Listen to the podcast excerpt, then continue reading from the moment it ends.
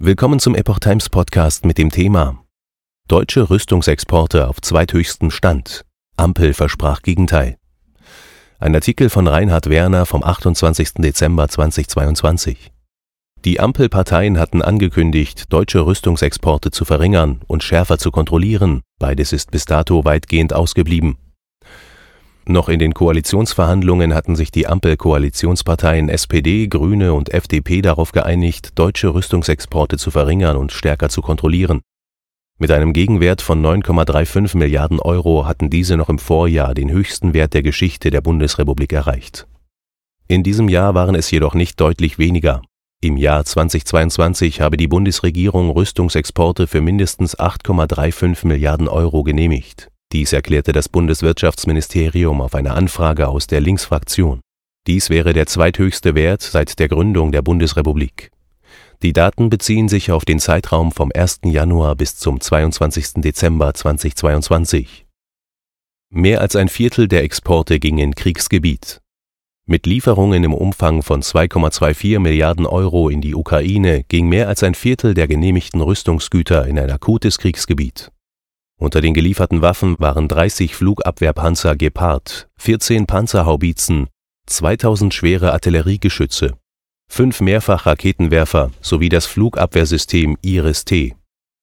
Die politischen Grundsätze der Bundesregierung für den Export von Kriegswaffen und sonstigen Rüstungsgütern stammen noch aus der Zeit der Vorgängerregierung. Die im Jahr 2019 niedergelegten Bestimmungen finden sich jedoch immer noch auf der Seite des Bundesministeriums für Wirtschaft und Klimaschutz. Demzufolge werde unter anderem der Beachtung der Menschenrechte im Bestimmungs- und Endverbleibsland ein besonderes Gewicht beigemessen. Die Ukraine sah sich bereits vor dem Ausbruch der Kriegshandlungen am 24. Februar vielerorts in der Kritik. Es ging unter anderem um die Rechte von Minderheiten sowie dem Umgang mit oppositionellen Parteien und Medien. Keine effektive Kontrolle über Rüstungsexporte in die Ukraine. Zudem heißt es in den Grundsätzen, der Endverbleib der Kriegswaffen und sonstigen Rüstungsgüter beim vorgesehenen Endverwender ist in wirksamer Weise sicherzustellen. Die Bundesregierung führe dazu entsprechend der international geübten und vereinbarten Praxis eine Ex-ante-Prüfung zum Endverbleib durch. Sollten Zweifel am gesicherten Endverbleib beim Endverwender bestehen, so heißt es weiter, würden Ausfuhranträge abgelehnt zwar ist die Problematik wesentlicher Waffen, die an die Ukraine geliefert werden und dann auf Schwarzmärkten auftauchen, erst seit dem Kriegsausbruch 2022 in den Medien präsent. Korruption, organisierte Kriminalität und Waffenschmuggel waren in dem Land jedoch auch schon zuvor ein bekanntes Phänomen. Recht auf Selbstverteidigung als Begründung für Abkehr von eigenen Richtlinien Darüber hinaus wäre eine Lieferung von Kriegswaffen und kriegswaffennahen sonstigen Rüstungsgütern nicht zu genehmigen in Länder, die bereits in bewaffnete Auseinandersetzungen verwickelt seien. Für Länder, in denen eine solche drohe, gelte dasselbe. Zudem dürfen Rüstungsexporte nicht erfolgen, wenn bestehende Spannungen und Konflikte durch den Export ausgelöst, aufrechterhalten oder verschärft würden dass Deutschland dennoch Waffen an die Ukraine geliefert hat, rechtfertigt man in Berlin damit, dass es sich um einen russischen Angriffskrieg handeln würde. Deshalb greife die Ausnahmebestimmung eines Falls der Ausübung des Rechts auf Selbstverteidigung nach Artikel 51 der UN-Charta.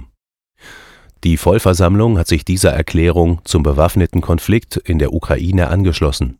Nach dem Selbstverständnis der UNO kommt jedoch dem Sicherheitsrat die letztliche Entscheidungs- und Handlungsbefugnis über Maßnahmen bei Bedrohung oder Bruch des Friedens und bei Angriffshandlungen zu. Rüstungsexporte an Drittstaaten insgesamt rückläufig.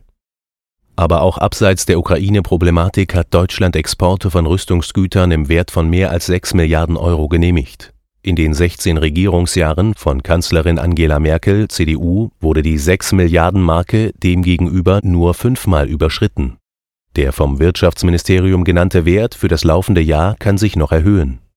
In der Rangliste der wichtigsten Empfängerländer folgen hinter der Ukraine die vier NATO-Staaten Niederlande 1,83 Milliarden Euro, die USA 863,7 Millionen Euro, Großbritannien 453,0 Millionen Euro und Ungarn 249,2 Millionen Euro. Unter den Top 10 sind mit Australien 196,1 Millionen Euro, Singapur 175,1 Millionen Euro, und Südkorea 166,5 Millionen Euro, auch noch drei weitere Länder, die nicht zur EU oder NATO gehören, dabei. Australien wird in der Exportstatistik den NATO-Staaten gleichgestellt. Für Drittstaaten jenseits von EU, NATO und gleichgestellten Ländern wurden in diesem Jahr bisher Rüstungsgüter für 3,23 Milliarden Euro genehmigt, darunter mehr als zwei Drittel für die Ukraine. Der Anteil der Exporte in Drittstaaten am Gesamtwert gemessen sank im Vergleich zum Vorjahr von 63,6 auf 38,7 Prozent. Der hohe Anteil im Jahr 2021 ging vor allem auf Ägypten zurück, für das die Regierung Merkel Kriegsschiffe, Luftabwehrsysteme und andere Rüstungsgüter für 4,34 Milliarden Euro genehmigt hatte